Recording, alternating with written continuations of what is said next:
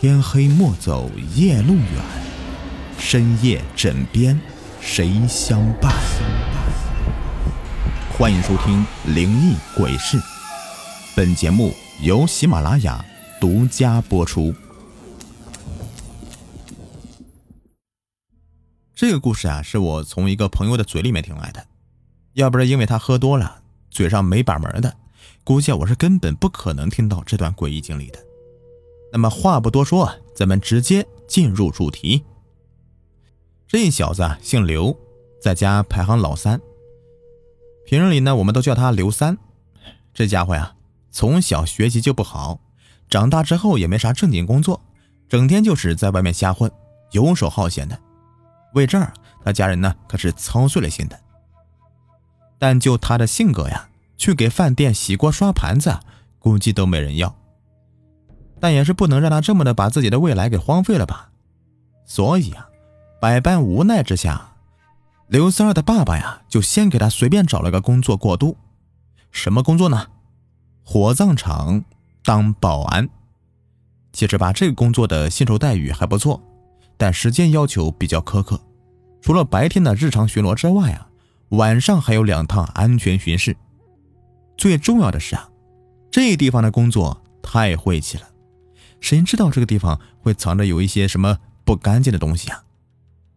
本来呢，他是不愿去的，但是胳膊扭不过大腿啊，最终他只能硬着头皮去上班了。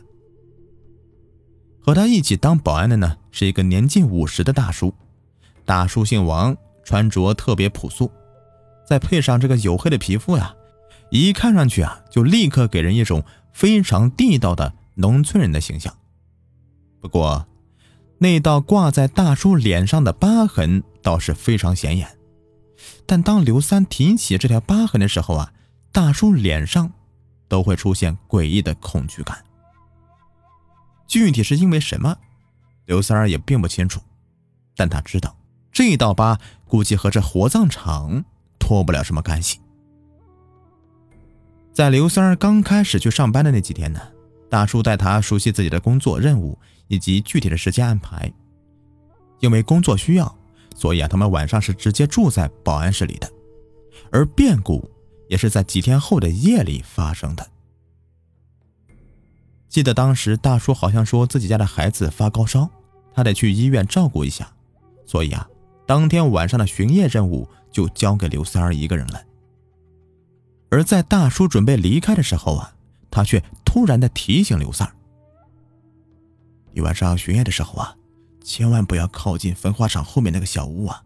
啊，除此之外，今晚呢，大叔可能赶不回来了，所以啊，晚上不论是谁来敲门，都别开，你就一个人呢，蒙在被窝里面睡觉就行了，记住了吗？这些话呀，刘三儿在恐怖小说里面不知道是见过多少遍了，所以现在的他呀，也表示非常的无奈。行了行了，大叔别废话了，赶快去医院吧！啊，这地方你不用担心了，我自己有分寸。大叔现在虽然是有点犹豫，但还是转头离开了。而刘三之后啊，则是一个人坐在保安室里，看着电视嗑瓜子儿，别提有多乐呵了。到了大约晚上十点多的时候，刘三儿这才拿着手电筒离开保安室，去进行今晚的。最后一次巡夜，起初并没有啥奇怪的地方，但人呐就是经不起琢磨，特别是在黑乎乎的地方，那些来自大叔的警告就会被无限的放大，以至于现在刘三竟然感到自己的两条腿僵硬的迈不动了。幽冷的夜风此时不断的在刘三身边刮过。阴冷的感觉竟让他浑身起鸡皮疙瘩。虽然现在是初夏，但火葬场在郊外，加上某些特殊原因的影响，导致晚上的冷风像刀子一样的刺骨。他就这么的在原地站了半分钟。当他再抬起头的时候，却通过手电的光线看到，眼前出现的建筑不正是大叔嘴里面提到的那个焚化厂后面的小屋吗？自己什么时候走到这里来了呀？记得刚才他不是才绕到场前面吗？到场后面的话，至少还得走五分钟啊！这、这、这究竟是怎么回事？正在他诧异的时候，他却赫然听到，在这夜风呼啸之间，竟然发出“噌噌噌”的尖锐声。顺着声音挪动手电的光线，刹那间。一只暗绿色的手赫然出现在刘三视野中，这只手紧紧地扒在门板上，长的离谱的指甲在门板上轻轻地滑动着，而那诡异的滋滋声就是这个指甲发出的。鬼这个东西啊，虽然大家都有所耳闻，但亲眼所见的又有几个呢？而在撞鬼之后，大家所做的反应呢，却是。惊人的一致，掉头就跑，没有任何犹豫，而且啊还伴随着尖叫声。而刘三呢，自然也不例外。现在的他几乎是以平生最快的速度跑回保安室里，并紧紧的顶上大门，随后浑身颤抖的躲进一个犄角旮旯。而他的眼睛还在四下转动着，生怕刚才那个鬼东西会跟过来。在他的情绪稍微稳定一些之后，他才突然的意识到，自己所处的这个保安室似乎有些不对劲儿了。他记得，自己之前出去的时候，灯是开着的，为什么回来之后，保安室里面的灯竟然全部都关掉了呢？是停电了吗？不可能啊，因为电视机还在亮着，里面的节目仍旧在播放，根本没有受到任何影响。既然如此，那保安室里面那个灯啊，又是谁关的呢？难道说……想到这里，刘三整个人都汗毛竖立，而他的身体上的颤抖幅度就好像是被加装马达一样的停不下来。就在此时，诡异的敲门声却好似无形的重锤，重重的砸在刘三脆弱的心灵上。来了。真的来了！我，我虽然平时嘴臭了点可绝对没有干过什么伤天害理的事情啊！这，你你找谁索命也别找我呀！现在的刘三儿被刺激的有些语无伦次了，双腿跪在地上，苦苦哀求着门外的家伙千万不要进来。可就在这个时候，一个特别熟悉的声音却从门外面传来：“开门呐，小刘啊！”我回来了，快开门呐！大叔，是大叔回来了。现在的刘三儿算是看到救星了，瘫软的双腿赫然有了力气。只是他一个箭步冲到门前，并透过窗户瞥了一眼窗外。他确定是大叔本人之后，这才把门给打开。你小子咋回事？慌里慌张的，撞鬼了？看似玩笑的话，在刘三听来。竟显得那么的刺耳。大大叔，今天晚上我我还真的撞上鬼了，就在你说的那个焚化厂后面的小屋。你你小子是活腻歪了吗？啊！我不是千叮咛万嘱咐过，别让你靠近那里吗？啊！大叔在呵斥刘三的时候，还随手拍了他几巴掌，虽然有点疼，但刘三现在内心中的恐惧多少减缓了一些。哎呀，我呢，一直不想和你说。既然你撞上了，那我就和你讲讲啊。原来在咱们火葬场里面啊，曾经丢过一具尸体，是个男孩的尸体。从照片上看呀，男孩也就八九岁的样子吧，长得挺清秀的。但是命运不饶人呐，年纪轻轻的就患了绝症，病逝了。说到这儿，大叔顺手从烟盒里面抽出一根烟，叼在嘴上。人死了，家属就把尸体送到咱火葬场来焚化。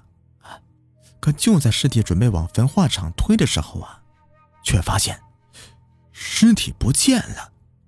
这一下子可把家人给急坏了，赶快发动所有人开始找。最后啊，尸体。就在焚化厂后面的小屋里面找到的。其实吧，这也算是虚惊一场。但出人意料的是啊，不知是从哪儿来的一群野狗，竟然把在这小屋里的尸体呀给啃烂喽！那画面呐，真是惨不忍睹。后来呀，为了这事儿，咱厂长呢还被死者家属给告了。而从那次事件之后啊，咱们厂就经常出现怪事儿。而所有怪事的根源呢，就在那个小屋里面。我感觉呢。应该是那个小男孩的鬼魂在作怪哟。说到这儿，大叔却抬手把嘴上的烟给拿了下来。虽然他有抽烟的举动，但从始至终他都未曾点着过，这还真的让刘三儿感到很诧异。不过今晚的怪事儿还少吗？正在他俩聊天的时候，刘三的手机却突然响了。来电显示上居然写的是王大叔，不对呀，王大叔不就在他面前坐着吗？既然如此，又怎么会打电话过来呢？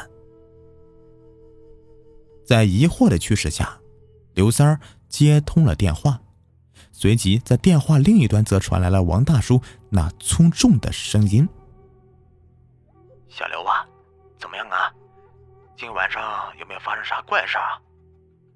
听到这里，刘三整个人都宛若受到了晴天霹雳一般，眼神赫然朝着面前的王大叔望了过去，却能清楚的看到，此时这位坐在他面前的王大叔正静静的注视他，嘴角的笑容是那么诡异，透过微微掀起的嘴唇，刘三甚至能够看到那若隐若现的獠牙。